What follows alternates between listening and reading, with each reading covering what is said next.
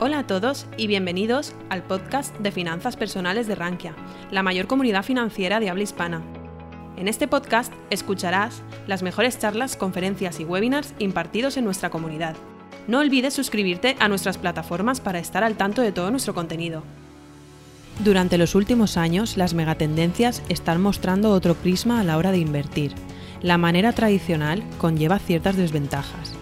La evolución de unos sectores y otros depende de factores que a menudo escapan de nuestro control. En este podcast, Victoria Torre nos hablará de las megatendencias, temáticas que tratan de identificar qué sectores podrían tener más futuro y contribuir al crecimiento económico en el largo plazo. Lo que vamos a intentar en la sesión de hoy es eh, hablar eh, de un enfoque eh, que puede ser distinto a la hora de construir nuestras carteras. Es verdad que en los últimos tiempos oímos mucho hablar de las megatendencias y muchas veces es posible que no sepamos ubicarlas o saber exactamente qué son o cómo las podemos aprovechar a la hora de construir una cartera de inversión y es lo que vamos a intentar a lo largo de los próximos minutos.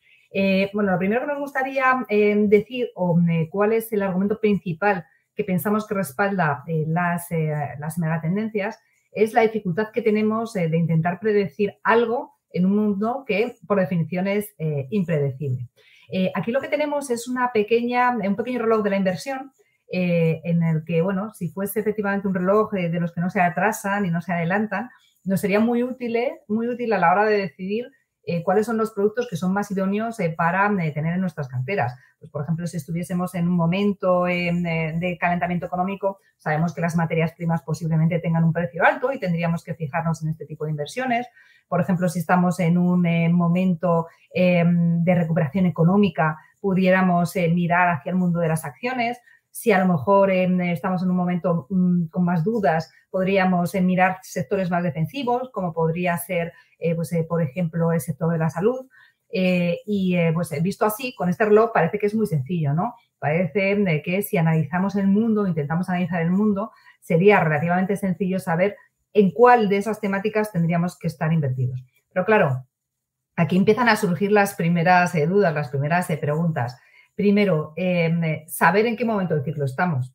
Visto aquí en un reloj que, que, está en una pantalla, pues puede parecer más sencillo, pero cuando estamos en nuestro día a día, ¿Sabemos realmente si estamos a lo mejor en un momento de sobrecalentamiento eh, que va a empezar a cambiar la tendencia? Pues es muy difícil. Es verdad que determinadas fases que son más difíciles, más eh, sencillas eh, de identificar, estamos en un momento de, sobrecalentamiento económico, pues porque vemos que los resultados empresariales están creciendo, las bolsas están subiendo. Podemos más o menos identificar que efectivamente estamos en un momento de calentamiento económico.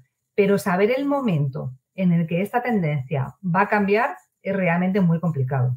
Pensemos que antes del COVID llevábamos muchísimos años de tendencia alcista en las bolsas, un periodo alcista que nunca eh, habíamos visto anteriormente. Y eh, mes tras mes íbamos eh, alertando de en algún momento esto tiene que cambiar, pero parecía que no cambiaba.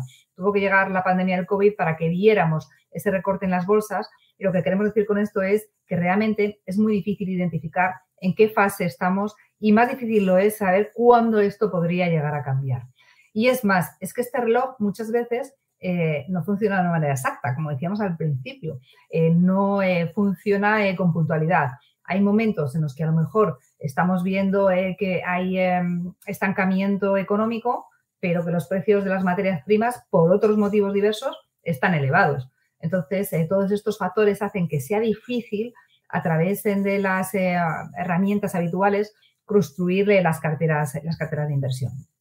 Este gráfico que no se ve muy bien, pero como después eh, entiendo que les vamos a dejar la presentación, lo podrán mirar, lo que representa es cómo se comportan distintos tipos de activos a lo largo del tiempo. Aquí está medida desde el año 2001 hasta el año 2020.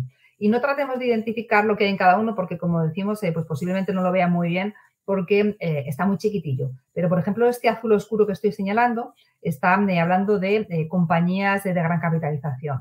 Bueno, pues en el año 2015 fue el activo que mejor se, se comportó, pero por ejemplo, si nos vamos a otro año como el año 2002, pues fue el activo que peor comportamiento tuvo. Eh, ligado con lo anterior, estaría fenomenal saber en qué momento del ciclo estamos y en el momento del ciclo estamos cuál es el tipo de activo que es más beneficioso. Pero si lo anterior es difícil, esto también vemos eh, que es bastante complicado. ¿Por qué? Pues porque no estamos encontrando un tipo de activo que siempre se comporte igual, sino que incluso podemos ver comportamientos absolutamente extremos. Grandes compañías que se comportan en un ciclo económico como el peor activo y en otro el mejor, y así eh, podríamos eh, ir hablando de cada uno de estos activos. Así que intentar predecir cuál va a ser el tipo de activo que me da a dar más rentabilidad en un momento dado, pues como decimos, es algo bastante complicado y uno de los motivos por los que a veces pensamos que no creemos que sea la manera eh, adecuada de intentar construir la cartera, intentar pues, hacer esas predicciones anticipadamente. Aquí en este gráfico lo que vemos eh, todo lo, que hemos estado comentando anteriormente tiene siempre aplicación. Es que además hay determinados momentos en el mercado en el que es todavía más complicado. Eh, ¿Qué pasa en el año 2020? En el año 2020 lo que vimos fue una situación de incertidumbre eh, absolutamente descomunal, algo que no habíamos visto nunca. Si lo queremos poner en contexto, por ejemplo, vemos por aquí cómo en el año 1987 tuvimos ese famoso lunes negro, eh, fue en octubre, fue el crash de, 1987, y fue uno de los peores días que ha habido en la historia de, la bolsa eh, y se originó en Estados Unidos. Eh, en, un, en, unos, en una sesión se perdió todo lo que las bolsas habían acumulado en los cinco años anteriores. nunca se supo muy bien qué es lo que lo había propiciado, que es un error, el déficit comercial, que estaba a niveles muy elevados, Em, el precio del petróleo, los problemas de suministro, algunas cosas nos suenan eh, con respecto a la crisis actual. Pero como vemos, mm, miremos eh, cuáles eh, fueron los niveles de volatilidad en aquel momento y qué niveles de volatilidad se llegaron a alcanzar con la crisis del coronavirus. Esto lo que nos quiere decir es que muchas veces hay factores en los mercados que son absolutamente impredecibles y esta impredecibilidad es lo que hace que sea también complicado en muchas ocasiones gestionar nuestras carteras. ¿Esto quiere decir que no tengamos que estar pendientes del entorno que nos rodea? En absoluto. Siempre tenemos que estar pendientes del mismo porque en función de él también vamos a orientar nuestras decisiones. Eh, ¿Cuál es el escenario que en estos momentos tenemos? Y luego vamos a entrar un poco más por regiones. Por eso, aunque vamos a hablar hoy de megatendencias, sí que nos gustaría eh, brevemente hacer una descripción de en qué momento económico nos estamos encontrando y cuáles son los factores que le pueden condicionar para bien o para mal. ¿Qué aspectos positivos estamos valorando en estos momentos? Bueno, pues por un lado, efectivamente sabemos eh, que el ritmo de vacunación está siendo elevado, esto está haciendo que se reabran las economías y que se empiece a normalizar el consumo y las actividades eh, económicas. Y luego, además, eh, tenemos un ambicioso plan de recuperación, que es el Next Generation en Europa, que especialmente puede beneficiar a algunos agentes económicos. Luego hay otros factores que también pueden servir de soporte, eh, pero que también pueden cambiar. Es decir, esto no está tan claro cómo se vayan orientando las políticas monetarias, que a su vez va a depender de muchos factores que después eh, comentaremos. La política fiscal en Estados Unidos, que ahora mismo tampoco está del todo clara por dónde va a ir, eh, o la confianza del sector privado, donde estamos viendo algunos datos que no son concluyentes para determinar si estamos en un momento óptimo o no de esa de confianza, ya que en ocasiones nos encontramos datos que van en sentido contrapuesto, especialmente si lo comparamos entre distintas geografías. Y luego hay algunos eh, factores eh, que nos hacen estar preocupados. Estamos en un momento en el que tenemos algunas preocupaciones y eso no podemos obviarlo. Es verdad eh, que hemos visto cómo ha disminuido el ritmo de la pandemia, pero no en todas las partes igual. Igual que ese ritmo no ha disminuido en todas las geografías del mismo modo, tampoco el ritmo de vacunación está siendo el mismo en todas las áreas geográficas. Estamos asistiendo con preocupación a esa desaceleración económica en China, que podría contagiar a otras regiones. Estamos viendo tensiones inflacionistas eh, motivadas por muchos motivos, esencialmente por el incremento de, los costes de la energía. También después nos detendremos un poco más en este aspecto que creemos que es muy relevante. Y luego también hay un incremento en tensiones geopolíticas y luego además algunos riesgos eh, que, eh, sociales eh, ligados a las economías emergentes que tienen que ver con algunos de los factores anteriores. Pues, por ejemplo, ese desigual ritmo de, de, vacunación, la desaceleración económica de China, que también puede afectar a otras economías emergentes. Así que estos son todos factores que tendríamos que tener en cuenta cuando estemos pensando en cómo configurar nuestras inversiones. Como decíamos antes, vamos a entrar un poco más en detalle por regiones cuáles son esos principales condicionantes que vemos en el momento actual en el escenario macroeconómico. En el caso de Estados Unidos, estamos viendo mucho ruido eh, político. Ahora mismo se está negociando el techo de deuda. Eh, de momento se ha conseguido un aplazamiento, pero sigue siendo un handicap que tiene encima Estados Unidos gestionar ese ingente volumen de deuda y que muchas veces se soluciona pues ampliando ese techo de deuda, pero llegará un momento en el que tengan que hacer frente eh, al mismo. Ya hemos visto cómo ha sido complicadísimo sacar adelante esa ampliación, eh, cómo eh, las autoridades monetarias han dicho que se iban a quedar sin dinero y que iban a tener que empezar a hacer impagos y esto hubiera tenido repercusiones muy importantes no solamente en Estados Unidos, sino en el resto del mundo.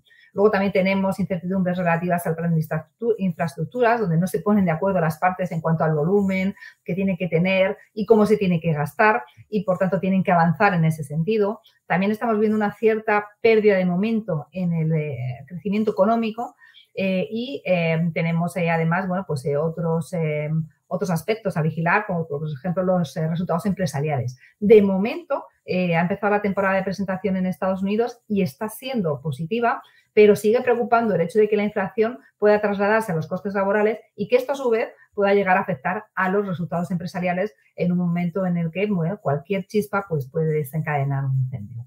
En el caso de China, volveríamos a lo que estábamos comentando anteriormente. Hemos visto cómo se ha desacelerado la economía. Existen determinadas incertidumbres que todas hemos estado viendo en los periódicos eh, con el caso de Grande y ese ruido alrededor. También ruido en relación eh, a esa eh, batalla dialéctica entre Soros y BlackRock, que para los que no estén familiarizados, solo ha dicho que eh, no le parece bien que BlackRock esté incrementando las inversiones en el país y a su vez BlackRock lo que dice es que al final pues que Estados Unidos y China tienen muchísimas vinculaciones comerciales y que esto lo que va a hacer es fortalecerles y que por tanto considera que es algo idóneo. Mientras Soros dice que se está incrementando la regulación en, en China, que esto va a continuar y que por tanto pues es desacertado. Y todas estas cosas hacen que haya ruido en el mercado. Y luego además tenemos otros factores que son comunes, como esos problemas en las cadenas de valor, esos problemas en los suministros que están haciendo que el precio, pues por ejemplo, de las materias primas eh, se incrementen. Es uno de los factores. Y en el caso de Europa, pues también tenemos eh, algunos eh, aspectos que tenemos que estar vigilando. estamos en la era post-Merkel, algo que no se veía muchísimo tiempo y donde había una estabilidad. Ahora hay que ver cómo se desarrolla el nuevo gobierno, cómo se gastan esos fondos de Generation y si efectivamente benefician a determinados sectores de la economía. y después, como veíamos también en el caso de China o de Estados Unidos, esos cuellos de botella en determinadas industrias, cómo terminan por solucionarse. Eh, ¿Cuáles son eh, aquellos aspectos que tal vez em, eh, estemos más pendientes y vayamos a estarlo en los próximos, en los próximos tiempos? Pues por un lado, ver si efectivamente se estabiliza la situación epidemiológica y eh, cómo em, esos niveles de, vacunación van a ayudar a que las economías se rehagan. Y ya decíamos anteriormente que aquí el principal problema es que no se está haciendo de una manera unánime en todas las partes del mundo. Aquí, por ejemplo, vemos los casos de contagio donde sí que vemos que, por ejemplo, en el caso de Asia o en el caso de Estados Unidos están disminuyendo, pero estamos viendo ese repunte en el caso de la Unión Europea o en el caso del Reino Unido que nos hace mantenernos muy alerta. Por ejemplo, en el caso del Reino Unido, además, como si une otros, se une a otros factores que ya conocemos, como el Brexit, em, eh, podrían eh, suponer dar un paso atrás que tendría implicaciones, pues, por ejemplo, también en algunos eh, agentes económicos de nuestro país. Y luego aquí vemos también cómo se está gestionando la incidencia en función de las economías. Pues, por ejemplo, esto es España y vemos cómo estábamos en enero de este año cómo estábamos en agosto y cómo estamos en el momento actual. Y vemos que está disminuyendo esa incidencia del coronavirus. Pero no está ocurriendo lo mismo en todas las regiones. Aquí, por ejemplo, podríamos ver el caso de India, que se está invirtiendo. Estamos viendo como a principios de año estaban en una situación mejor, o lo mismo podríamos ver en el caso eh, de Francia. Eh, y estas son las regiones a las que vamos a prestar especial atención, eh, porque si hubiera una marcha atrás, ese optimismo que tenemos, porque las economías están volviendo a normalizarse, eh, tendríamos que revisarlo. Mm, pasaríamos en de ese optimismo o de ese punto de apoyo a considerar que esto es otro factor a vigilar y en este caso de una manera negativa.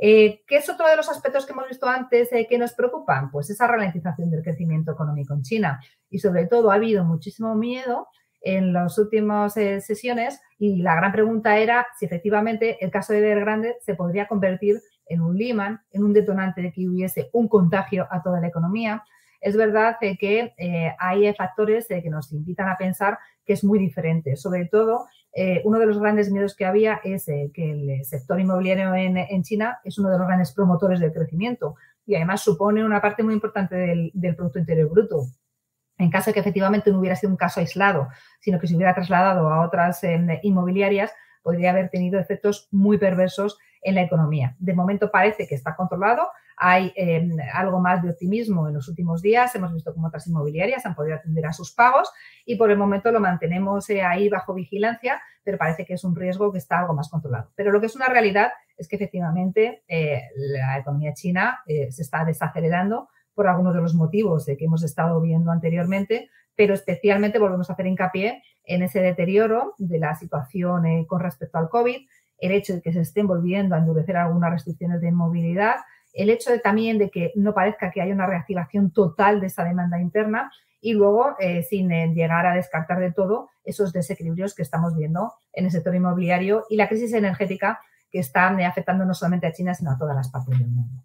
Em, todo esto eh, lo que ha dado como eh, resultado es eh, que respecto a las previsiones que había de crecimiento se hayan revisado a la baja y además se acaban de revisar. Esto vuelve a ligar con lo que estábamos diciendo al principio. Había unas previsiones hace un par de meses y ahora unas previsiones totalmente distintas en función de los nuevos parámetros que estamos vigilando las economías. Si hubiéramos tomado nuestras decisiones única y exclusivamente por esas previsiones que había hace dos meses, a lo mejor podríamos haber tomado algunas decisiones eh, que, no que no hubieran sido acertadas. Y además esto nos recuerda una vez más lo difícil que es hacer estas eh, previsiones porque pueden aparecer eh, cualquier tipo de, circunstancias que haga que sea necesario que se revisen.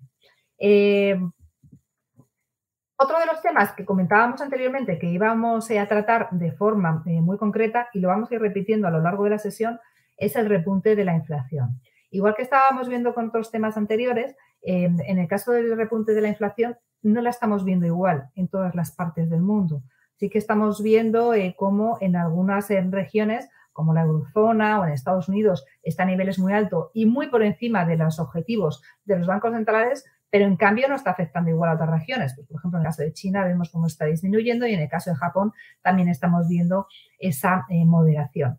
Eh, nos podríamos preguntar, y seguramente habrán leído muchísimo al respecto, qué es lo que está generando este repunte de la inflación que tantas repercusiones tiene a la hora de plantear nuestras inversiones y que después, como decimos, haremos foco en este tema. Eh, por supuesto, uno de los aspectos que está haciendo que repunte la inflación es sobre todo el incremento de los precios de la energía. Y estos incrementos en los precios de la energía tienen a su vez muchísimos, muchísimos factores por debajo. El primero de ellos es, salíamos de una etapa de absoluto confinamiento en el que hubo una reducción importantísima en el consumo de materias primas, ha habido un repunte y una reapertura de las economías que ha hecho eh, que fuera necesario eh, incrementar eh, la, demanda, pero la oferta no se ha incrementado en la misma medida. Y al final, pues esto lo que ha hecho es que repunten determinados precios de una manera muy vertical. A su vez, esto lo que ha generado es que si está subiendo el precio, por ejemplo, del crudo, yo me fije en otro tipo de, en otro tipo de, materias primas, como por ejemplo el gas natural, que a su vez también ha tenido que subir. Eh, ya no solamente es por un desequilibrio entre la oferta y la demanda, tengamos también en cuenta que eh, esos problemas de suministro, esos problemas de falta de mano de obra, que ha crecido de una manera muy importante, hace que haya retrasos a la hora de suministrar determinadas materias primas que también encarecen en la misma. Luego también está habiendo problemas de inventarios en algunos casos, porque no somos capaces de reponerlos eh, a la velocidad eh, que se estima. Y esto lo que está haciendo es eh, que efectivamente sean algunos de los factores que están influyendo en ese crecimiento de la inflación. Em, aquí nos han dicho, por activa y por pasiva, sabemos que una situación inflacionista no es positiva en una economía. Desde luego, una situación deflacionista tampoco, pero inflacionista tampoco. no nos gusta que la inflación em, se eleve de forma desmesurada porque esto al final lo que hace es impactar en muchísimos eh, aspectos, pero el primero de ellos es eh, a la hora de comprar. Eh, se incrementa nuestra cesta de la compra y por tanto tenemos menos poder adquisitivo. Y el caso, además, en, un momento complicado como el actual, en el que todavía no hemos salido totalmente de la crisis, si empiezan a subir un poco, si, empiezan a subir mucho los precios, esto complica muchísimo la labor de los bancos centrales. ¿Cómo lo hacen? incrementan tipos para controlar la inflación, pero eso a su vez puede perjudicar el crecimiento económico, es bastante más complicado. Al final lo que han dicho las autoridades monetarias eh, de forma reiterada es, este incremento de la inflación puede estar controlado, se debe a unos factores determinados y poco a poco tenemos que revertir a la media. Pero lo que parece claro es que lo que hemos dejado atrás es un periodo de baja inflación y en muy poco tiempo hemos pasado de un escenario en el que casi casi lo que nos estaba preocupando era la deflación y se estaban poniendo muchísimas medidas de estímulo para intentar eh, incrementar esa inflación. Hemos pasado a un escenario en el que esa inflación se ha situado por encima de los objetivos de los bancos centrales y empiezan a generar dudas sobre si va a ser algo puntual o va a ser algo más coyuntural. Recordemos que por detrás había muchos factores eh, que estaban eh, invitando a que la inflación estuviera baja. La demografía, el hecho de la digitalización eh, que estaba abaratando eh, eh, los precios de numerosos bienes y servicios. Y esto sigue por detrás. Ahora, lo más importante, y pensamos que va a ser una de las claves de aquí a los próximos meses, es saber si efectivamente esto va a ser coyuntural o si por el contrario nos vamos a ver con un escenario en el que vamos a tener esa inflación alta durante un periodo más de tiempo. Y esto es lo que ahora mismo se está barajando. Hace no mucho tiempo, sobre todo la principal estimación era que no, que iba a ser algo coyuntural y ahora ya los bancos centrales empiezan a decir que piensan que este nivel de precios se va a mantener alto un periodo de tiempo todavía elevado. El Fondo Monetario Internacional, como ponemos aquí, apuntamos, eh, espera que la inflación global se sitúe un 4,8%, la mundial en este año, que el año que viene se modere un 3,4% y como vemos todavía está en niveles muy elevados eh, y por encima de los objetivos de los bancos centrales. Vamos a ver si este escenario se cumple. En caso de que fuese más vertical, tal vez aquí empezaríamos a preocuparnos para ver cómo manejan los bancos centrales este escenario eh, peor de, lo esperado en lo que a la inflación se refiere. Em, ¿Qué más tenemos que tener en cuenta? Pues como decíamos anteriormente, y por eso hemos hecho foco en este punto, eh, cómo afecta em, este entorno de inflación a nuestras inversiones.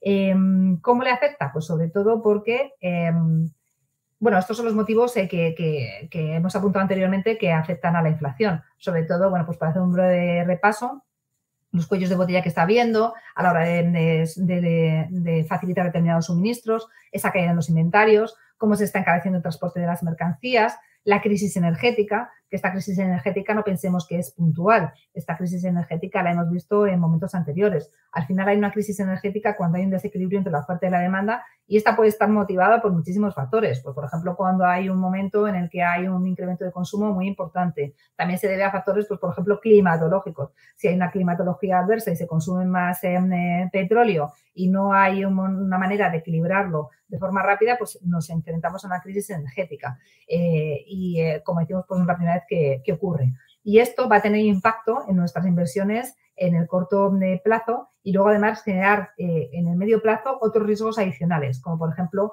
eh, una pregunta que nos han hecho mucho en los últimos, eh, en los últimos días es, ¿esto va a afectar a la transición energética? ¿Qué le está pasando a las energías renovables? el año pasado fueron las estrellas y este año precisamente son las compañías que más están perdiendo y casi el único sector que está con pérdidas y con pérdidas importantes. ¿Cómo va a afectar esto a la inflación en mi día a día a la hora de comprar? ¿Esto puede llegar a ralentizar el crecimiento económico? Bueno, pues todo esto son aspectos que nos tenemos eh, que plantear y que podrían eh, también cambiar el escenario económico y después vamos a ir viendo sector por, sector cómo podría llegar a, impactarlo. Entonces, bueno, pues eh, ya por llegar a una conclusión, cómo vamos a, hacer la transición hacia el año que viene, aquí tenemos este breve, resumen. las expectativas al hacer la eurozona, que van a estar sobre todo condicionadas a que se desacelere China y que repunten los precios de la energía. Esperamos que el ritmo de economía eh, de la economía en Estados Unidos se desacelere y que el PIB sea inferior al que se estaba estimando inicialmente.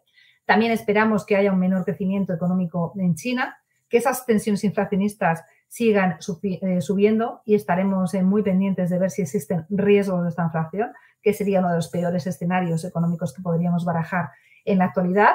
Y luego, por supuesto, estaríamos también eh, muy pendientes de cómo va evolucionando la pandemia y esperemos eh, que ese ritmo de, eh, de sincronización que estamos viendo en cuanto al ritmo de vacunación y también en cuanto al ritmo de incidencia por países vaya convergiendo porque esto hará muchísimo más sencillo que se tomen medidas en un sentido u otro.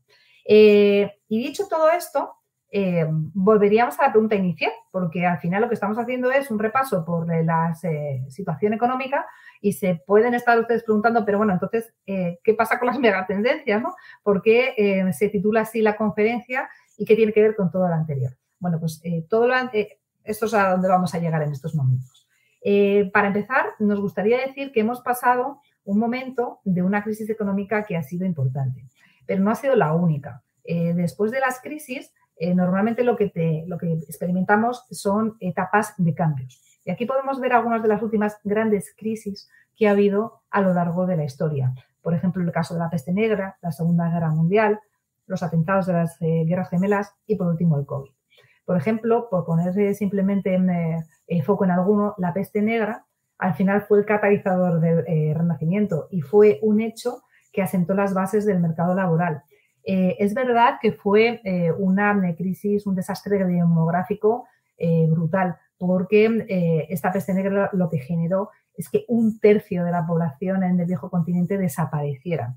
Pero a su vez, este hecho eh, lo que generó eh, fueron cambios muy importantes. Para empezar, ¿qué es lo que ocurrió? Que al haber menos trabajadores para trabajar las tierras de los eh, grandes señores, hubiera que subirles los sueldos, porque nadie quería trabajar, había escasez de mano de obra y al final esto supuso un incremento importante de los salarios. Se estima que solamente en un año eh, creció casi un 70% el salario. También es verdad que crecieron los precios, pero esto fue algo muy importante. Pero ya no solamente porque mejorara la situación económica de los trabajadores del campo, sino porque los grandes señores que vieron cómo tenían menos beneficios, lo que tuvieron que empezar es a cambiar la mentalidad de cómo se hacían las cosas. Se dieron cuenta de que ya no se podían trabajar solamente las tierras a base de mano de obra, porque en el momento que esta faltaba, pues eh, se rompía la cadena. Y aquí empezó un momento de innovación muy importante que supuso, como decimos, una importante eh, revolución tanto del mercado laboral como de la forma de eh, tratar la tierra. Y lo mismo ocurrió en la Segunda Guerra Mundial.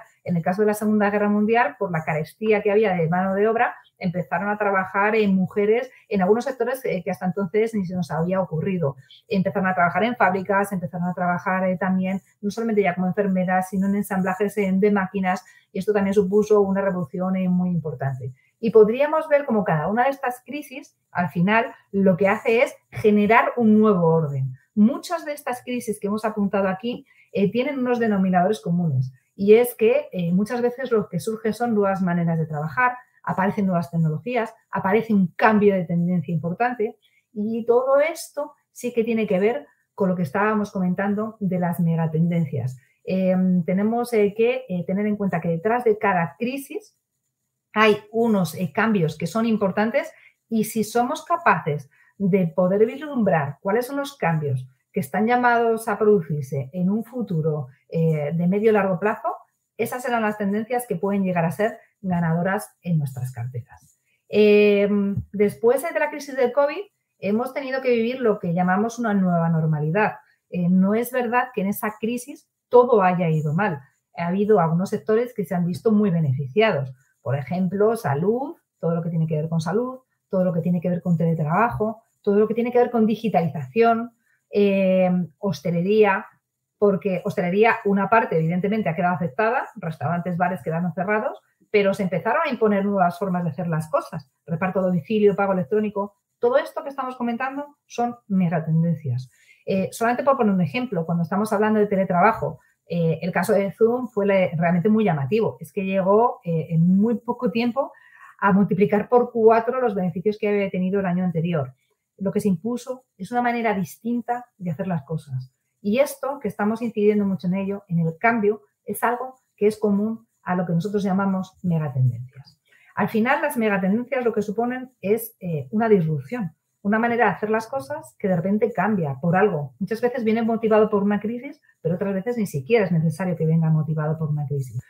Muchas veces nos preguntan, mm, ¿una megatendencia es una tendencia o es un sector? No, en absoluto. Un sector puede ser el sector construcción, pero en el sector construcción en sí mismo no existe una eh, vocación de cambio no existe una disrupción. Es un sector de la economía, pero no genera un cambio en sí mismo. Para que haya una megatendencia es este, esencial que exista un cambio. Es decir, tiene que ser algo que va a cambiar la manera en la que nosotros consumimos, la manera en la que trabajamos, la manera en la que cuidamos nuestra salud, eh, la manera en la que nos relacionamos los unos con los otros. Todo esto son megatendencias. Y al final, es verdad que había algunas tendencias que ya se venían apuntando, pues por ejemplo, estábamos hablando antes del teletrabajo, eh, pero se aceleraron muchísimo con el COVID.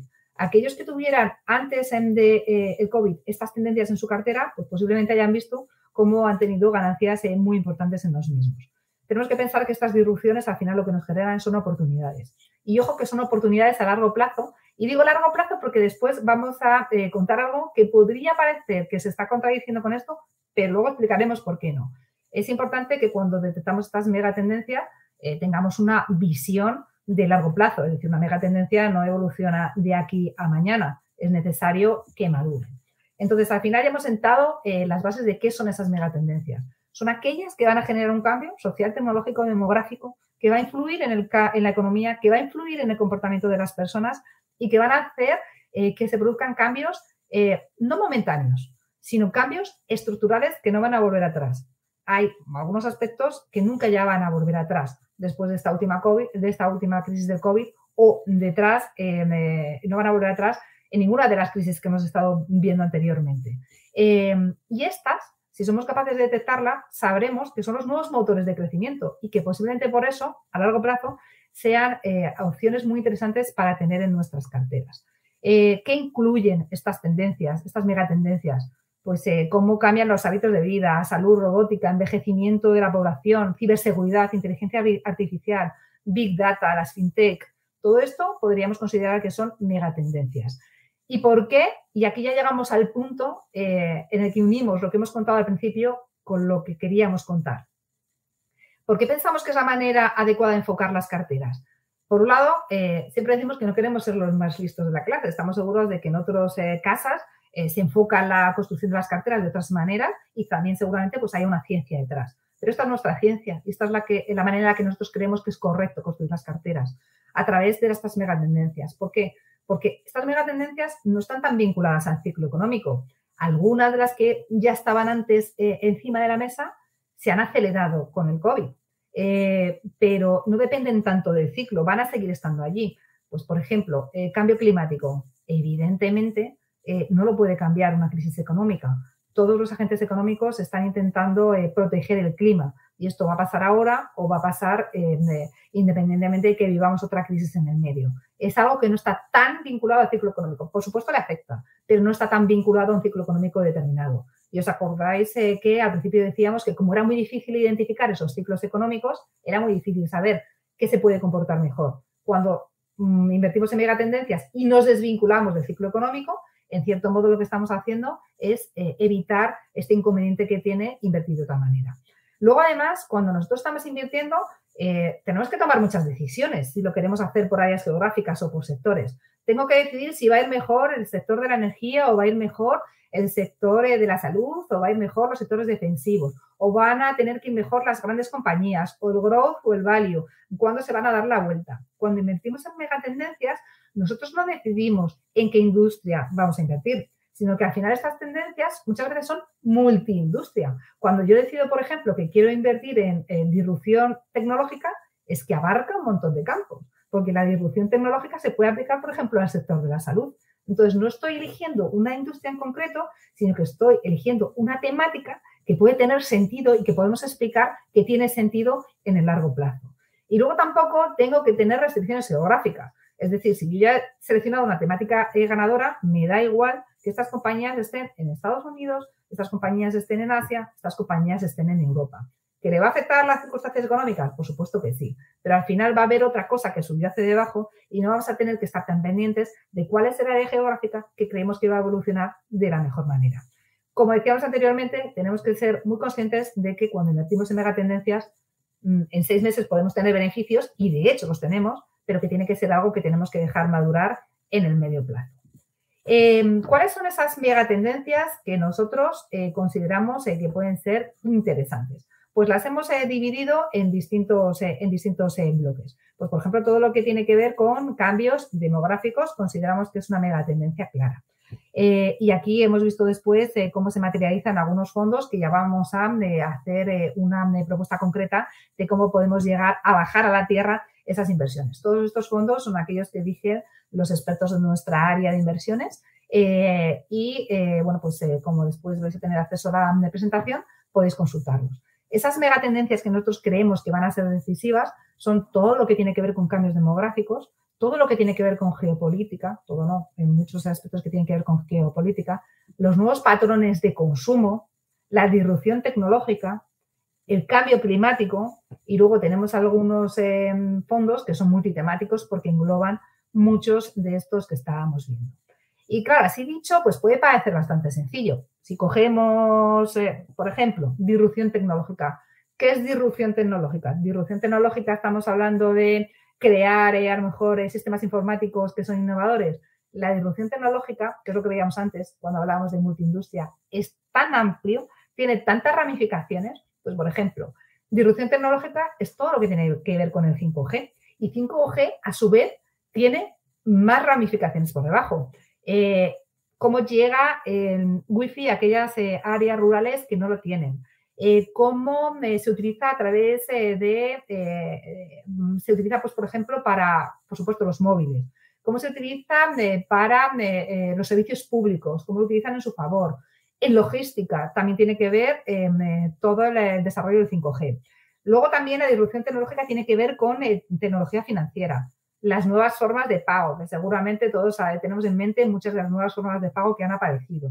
Los préstamos online, eh, cómo está cambiando todo el mundo de la tecnología de seguros. Todo esto es disrupción tecnológica. Y ya estamos viendo cómo afecta al sector salud, cómo está eh, afectando también al sector eh, de seguros, cosas que ni se nos había ocurrido a lo mejor pensar que pueden ir ligadas.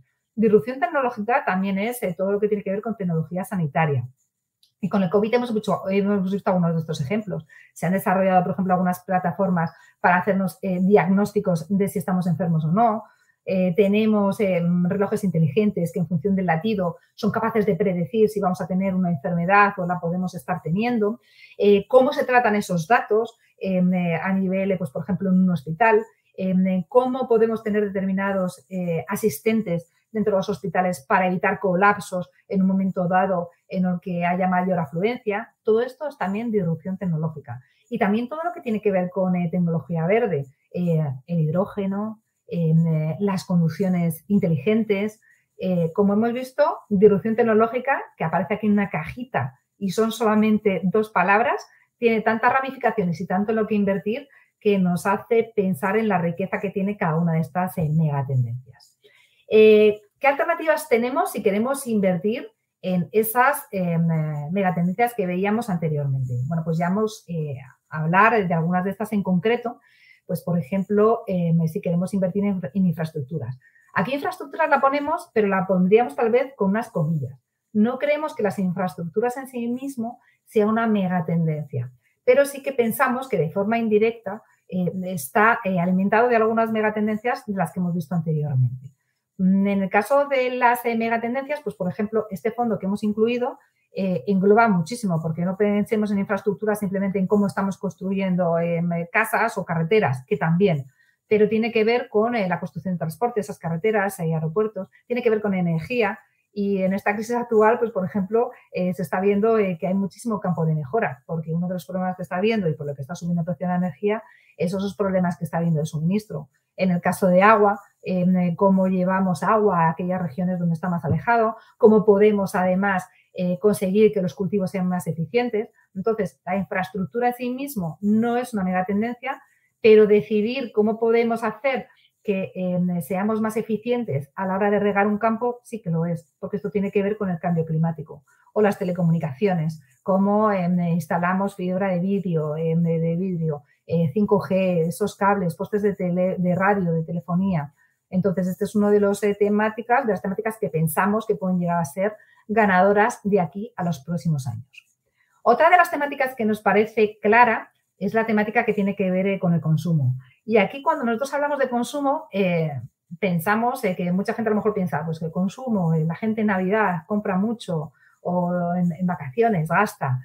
Pero el consumo es que igual es una tendencia que tiene por debajo tantísimas cosas porque al final em, el consumo tiene tiene muchísimas variantes. ¿Por qué pensamos que el consumo puede ser interesante en el momento actual? Pues para empezar, porque la reapertura de las economías va a tener muchísimo, eh, muchísimo impacto.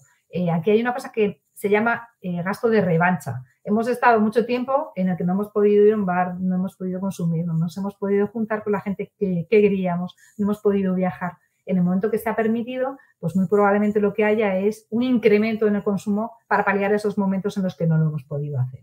Y luego, por otro lado, la pandemia ha traído una cosa y es eh, que se ha ahorrado. Se ha ahorrado mucho dinero. Se ha ahorrado y, de hecho, está en unos niveles muy elevados. Eh, eh, por ejemplo, en Estados Unidos se estima que el crecimiento que ha habido del ahorro es eh, de 1,6 billones de dólares eh, por encima del que había antes de empezar la misma. Es una cantidad de dinero muy elevado que en algún momento dado tiene que empezar a revertir a la economía. Y por eso pensamos que el consumo puede llegar a ser una tendencia bastante interesante para tener en las carteras. Y como decíamos anteriormente, cuando hablamos de consumo, el consumo es riquísimo. El consumo muchas veces es evolución.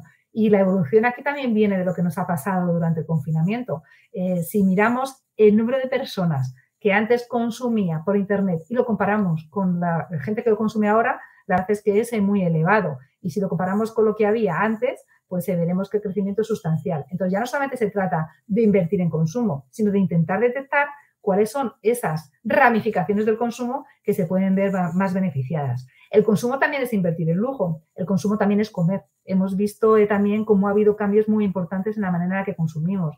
Hay determinados países que están incrementando su eh, calidad de vida y por tanto van a empezar a demandar alimentos que hasta ahora no tenían acceso a los mismos. Y esto hace que em, todo lo que tenga que ver con la, temática de consumo de alimentación pueda tener también un potencial de recorrido elevado.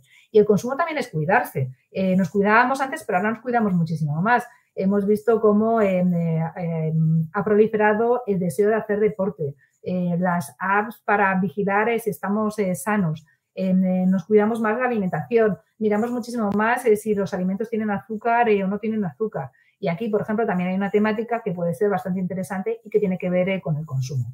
El fondo que proponemos para cubrirlo, hay otros fondos que también son interesantes, no podríamos traerlos todos, aquí traemos algunos de los fondos que tienen seleccionados desde nuestra eh, área de inversiones, eh, sería el fondo de Robeco. Y este fondo lo que hace es invertir teniendo en cuenta dos, eh, fuentes principales de ideas. Por un lado, lo que intenta es detectar estas tendencias en las que puede haber un crecimiento estructural, que es lo que veíamos anteriormente. No vale todo el consumo. Es importante ver qué tendencias dentro del consumo pueden verse beneficiadas. Y luego lo que hacen es, una vez que han identificado las tendencias, intentan ver cuáles son los valores que están expuestos 100% a esta tendencia que se ha eh, identificado. Pues, por ejemplo, ahora mismo están positivos en la transformación digital del consumo, que es uno de los aspectos que hemos visto anteriormente, esa clase media emergente que va a empezar a gastar más y todo lo que tiene que ver con salud y bienestar. Estos son algunos de, las eh, temáticas que en estos momentos está detectando el equipo de, de Robeco. Luego, eh, otra de las megatendencias que nosotros consideramos interesante es todo lo que tiene que ver con cambio climático. Y aquí, si hay uno de los temas eh, que pensamos que puede haber una mayor em, unanimidad a la hora de pensar que es un tema importante, es todo lo que tiene que ver con el cambio climático. El cambio climático se impulsa desde la propia sociedad, que cada vez estamos más concienciados de que tenemos que tener un mundo limpio. Esto lo que hace a su vez es presionar a las empresas, porque a veces cuando invertimos en empresas ya no solamente le decimos que tienen que ser rentables, es que tienen que ser sostenibles. Y por tanto, nosotros presionamos a las empresas para que lo sean. Hay una presión también eh, por parte de, los eh, gobiernos. Eh, y al final, el hecho de que todos los agentes económicos estén absolutamente concienciados de que tenemos que tomar soluciones medioambientales hace que esto sea una temática de hoy, de mañana y de los próximos años. Este fondo nos parece bastante interesante para invertir en, esta temática, es el fondo de Nordea y eh, lo que hace es invertir en empresas eh, que intentan buscar soluciones medioambientales. Sobre todo lo que intentan es eh, buscar aquellas temáticas que apoyan que el planeta sea sostenible. Y lo que hacen es dividirlo en tres grandes ámbitos. Empresas que son innovadoras, pues, por ejemplo, porque innovan en todo lo que tiene que ver con energías alternativas, optimizadoras, que son aquellas que intentan que los recursos sean más eficientes. Yo tengo un determinado recurso, pues por ejemplo en eh, riego, pero mm, no solamente quiero regar, sino que además quiero gastar poco agua. Todas las innovaciones que haya en este sentido son las que miran. Y luego las adaptadoras, que son aquellas que intentan proteger el medio ambiente y al final pues lo que hacen es crear una cartera de convicción entre 40 y 60 valores que dan lugar a un fondo que este año lleva acumulado cerca de un 22%. Y luego otra tendencia que nos parece interesante es todo lo que tiene que ver con el sector salud. ¿Y por qué puede ser interesante? Bueno, pues por lo que acabamos de ver, ¿no? Porque eh, hemos eh, constatado lo importante que es eh, cuidar nuestra salud. Pero es que luego además hay otros factores estructurales en los que podríamos pensar. Pensemos simplemente en la región asiática, donde el envejecimiento de la población va a ser un hecho, donde se espera que en unos años el 65% de la población sea población envejecida. Y esto tiene muchísimas implicaciones. Implica que eh, va a haber más gasto eh, en medicamentos, va a haber más gasto en necesidad de que alguien a lo mejor pueda estar en nuestra casa para cuidarnos, va a haber más gasto en, eh, hospitales, pero no pensemos solamente en el envejecimiento de la población, pensemos también en que hay algunas regiones emergentes que como están mejorando su nivel de vida, también significa que van a tener acceso a una sanidad a la que hasta ahora no tenían acceso o la tenían de una manera muy eh, limitada. Y todos estos aspectos pueden ser muy positivos de cara eh, a, la, inversión en el sector salud. Este fondo de BlackRock precisamente lo que intenta es eh, buscar negocios siempre de calidad que se puedan beneficiar de esa mayor demanda de la salud en el largo plazo. Y uno de los aspectos que tienen súper en cuenta es lo que decíamos anteriormente, el envejecimiento de la población invierte de forma diversificada en distintos aspectos de, la, de, salud eh, y sobre todo tiene una posición muy defensiva. Eh, invierte en grandes farmacéuticas, en biotecnológicas, eh, intenta además pues, estar en aquellos sectores que pueden ser un poco más resistentes ante la necesidad de, determinados fármacos. Así que aquí tenéis las primeras propuestas de megatendencias que nosotros identificamos como interesantes para tener en cartera. Pero hay otra, pues por ejemplo, veíamos anteriormente el consumo y hemos querido hacer un pequeño un foco en el caso del consumo de lujo.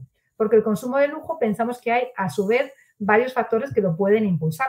Pues, por ejemplo, cómo está creciendo determinadas clases medias, que es lo que veíamos anteriormente, que empiezan a eh, gastarse dinero en eh, algunos bienes en los que antes pues, ni siquiera se los, se los gastaba. Y luego también tenemos que pensar que hay eh, otros agentes que pueden impulsar el, el, gasto de lujo. Y aquí tendríamos a todos los millennials y la generación Z, eh, que gastan no solamente eh, más o están llamados a gastar más, sino que además lo hacen de una manera distinta. Por ejemplo, algunas de estas generaciones, en vez de comprar bienes, muchas veces lo que hacen es invertir en experiencias. Y estas experiencias también incluyen las experiencias eh, de lujo.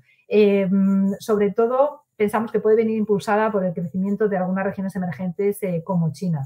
Eh, pensemos que la región asiática, eh, los millennials y la generación Z eh, son em, llamados a ser los grandes consumidores de dentro de unos años. Ya lo empiezan a ser, pero dentro de unos años lo serán mucho más y abarcarán un porcentaje muy elevado del consumo mundial.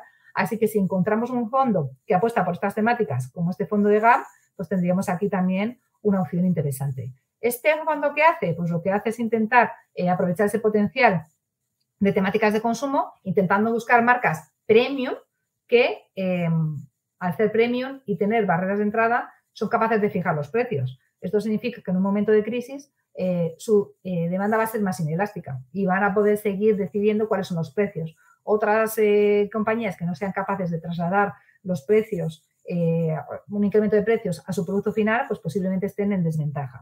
También intentan aprovechar esos gustos asiáticos de los millennials y de la generación Z, también buscan lo que llaman ellos eh, disruptores online. buscan aquellos eh, sectores que a lo mejor no tengan todavía muy desarrollado el mercado online y que haya ahí una capacidad de penetración muy elevada. Y luego, como decíamos anteriormente, determinados mercados emergentes que están creciendo y que son grandes y selectos, eh, aquellas empresas que están expuestas a las temáticas de lujo en las mismas.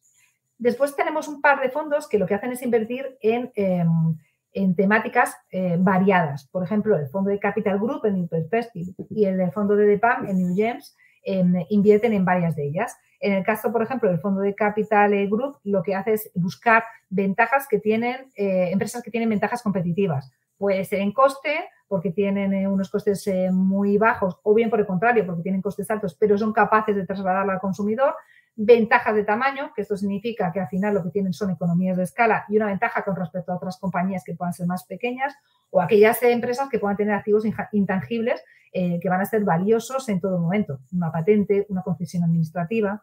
y después aquellos que tengan elevados costes para cambiarse, es decir, aquellas compañías en las que un consumidor se le quiere ir no lo tiene sencillo. Pues estas compañías son las que se intentan incluir. Y en el caso del fondo de PAM, lo que hace es invertir en una serie de eh, tendencias eh, que a su vez considera que son interesantes. Cada una de las letras del nombre identifica una tendencia. Nanotecnología, ecología, bienestar, generación Z, que ya la hemos visto anteriormente, seguridad y eh, sobre todo intentan en todo caso centrarse en, en temáticas que tienen que ver con el medio ambiente, sociales y de gobernanza. Es decir, es un fondo puro ESG. Y luego tenemos aquí este fondo, que es el Fondo de Inteligencia Artificial, que creemos sin duda que es otro de los eh, aspectos de, los, eh, de las temáticas que tenemos que tener muy en cuenta. Igual aquí cuando hablamos de inteligencia artificial, muchas veces lo primero que nos viene a la cabeza es la robótica. Vamos a invertir en robots. Y no es así. Podemos invertir en muchísimos más eh, aspectos. Porque, por ejemplo, en la inteligencia artificial se aplican muchísimos segmentos, como veíamos anteriormente. Por ejemplo, en el sector de, la, de la salud. Entonces, pensemos en la inteligencia artificial de una manera muchísimo más global. Y este es uno de los primeros fondos que se lanzó de inteligencia artificial y que a su vez intenta invertir en industrias que están basadas en la inteligencia artificial, en aplicaciones como la robótica y en infraestructuras. Todas aquellas que desarrollan, por ejemplo, las infraestructuras necesarias para que pueda existir el Big Data o para que puedan existir en, eh, la gestión de los, de los datos. Eh, vale, os habíamos comentado hace un momento que esta es la propuesta que nosotros creemos que es más inteligente a la hora de afrontar las carteras. Esas megatendencias y esas tendencias que son de medio largo plazo. ¿Esto significa que tengamos que dar la espalda totalmente a las cosas que están pasando en estos momentos? Pues pensamos que no, porque hay determinados momentos en los que también podemos beneficiarnos de cosas que están pasando hoy. Uno de ellos sería Next Generation. ¿Por qué no nos fijamos en el mismo? ¿Qué es Next Generation? Es un fondo de recuperación que ha nacido de la necesidad de reconstruir todo el tejido empresarial que se ha destruido a consecuencia de la pandemia. Eh, ha surgido, eh, surgió el año pasado, se aprobó finalmente este año en Bruselas, recientemente, y lo que se va a intentar es reconstruir eh, Europa, especialmente en aquellos mm, aspectos que se consideran que pueden ser más importantes eh, para eh, poder afrontar, pues después, como decíamos aquí, los retos presentes y los retos eh, futuros. se busca una Europa más, más sostenible, más digital, más resistente y más adaptada, como decimos, a esos grandes retos. Entonces, miremos sobre todo en qué se va a gastar esos fondos millonarios de Next Generation. Se van a gastar en sostenibilidad, proyectos de medio ambiente, energías renovables.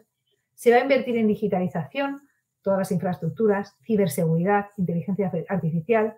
Se va a invertir en cohesión, se va a invertir en igualdad, por ejemplo, eh, que la educación esté más, eh, más accesible a todo el mundo, que la sanidad esté más accesible a todo el mundo, que las infraestructuras para independientes sean una realidad.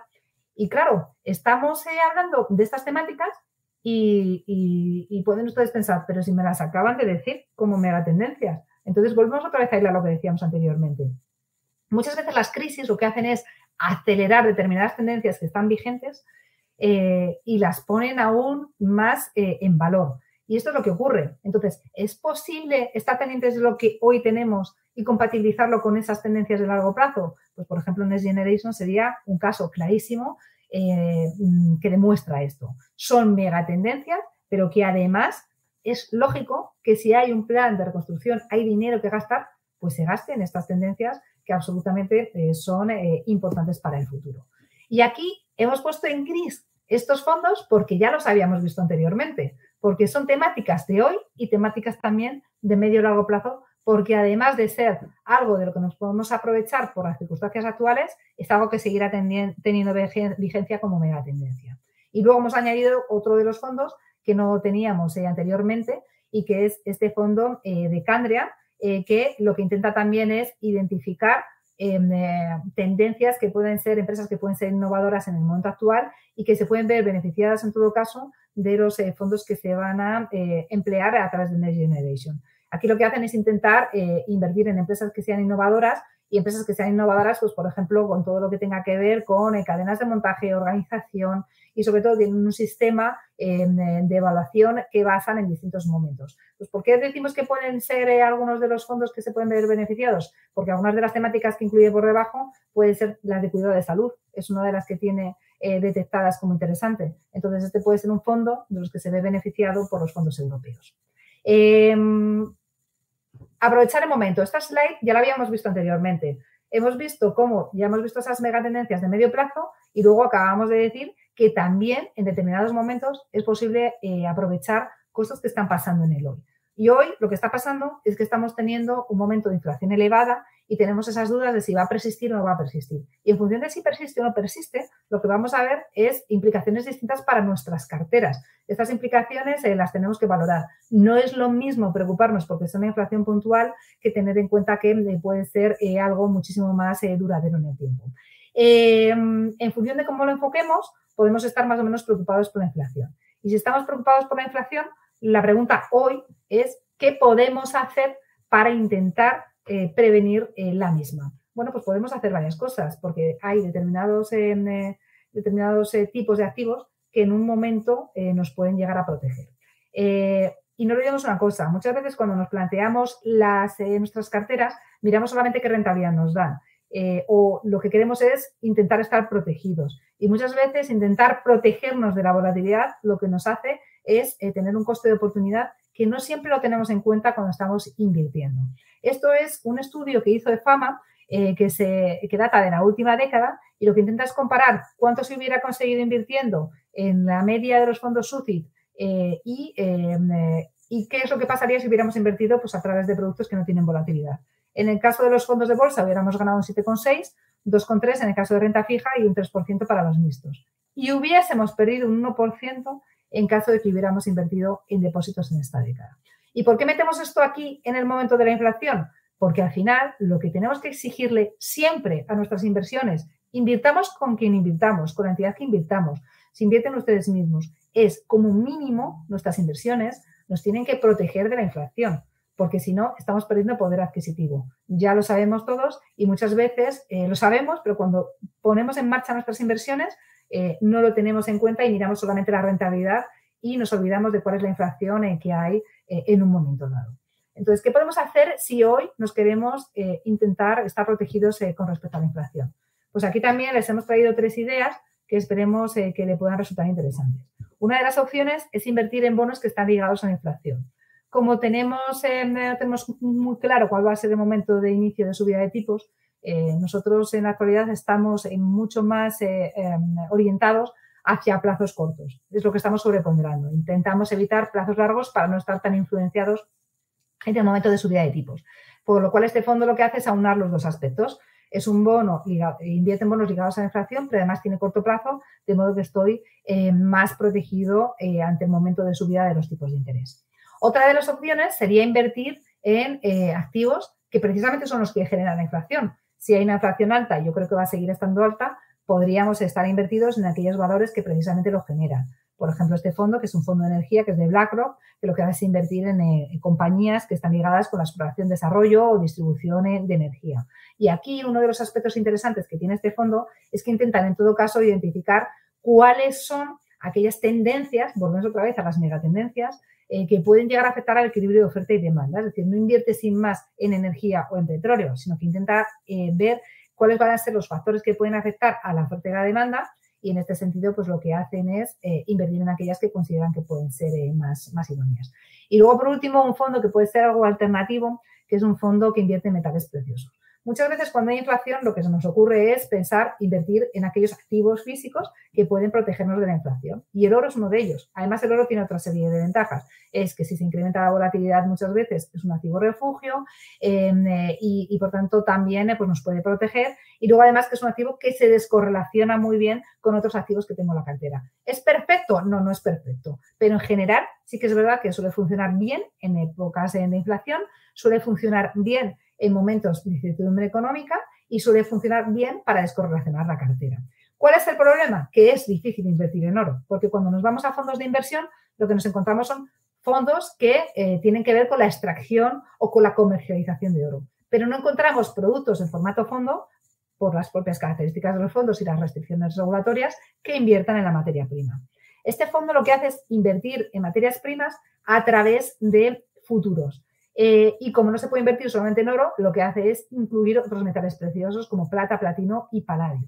Estos tres últimos, que son lo que se llaman platinoides, también pensamos que pueden ser interesantes porque dentro de la transición energética van a ser esenciales. Muchos de estos es lo que se utiliza pues, a la hora de fabricar los chips, a la hora de fabricar eh, teléfonos móviles y por tanto también puede ser una temática interesante que vuelve a ligar una vez más con la idea de megatendencias. Entonces, estos serían tres ideas puntuales que se unirían a la anterior para aprovecharnos de las circunstancias anteriores de mercado y que podrían conjugar muy bien con la idea que eh, veníamos a presentar de forma central en el día de hoy, que hablaba de megatendencias y de cómo podemos invertir en ellas en el medio largo plazo.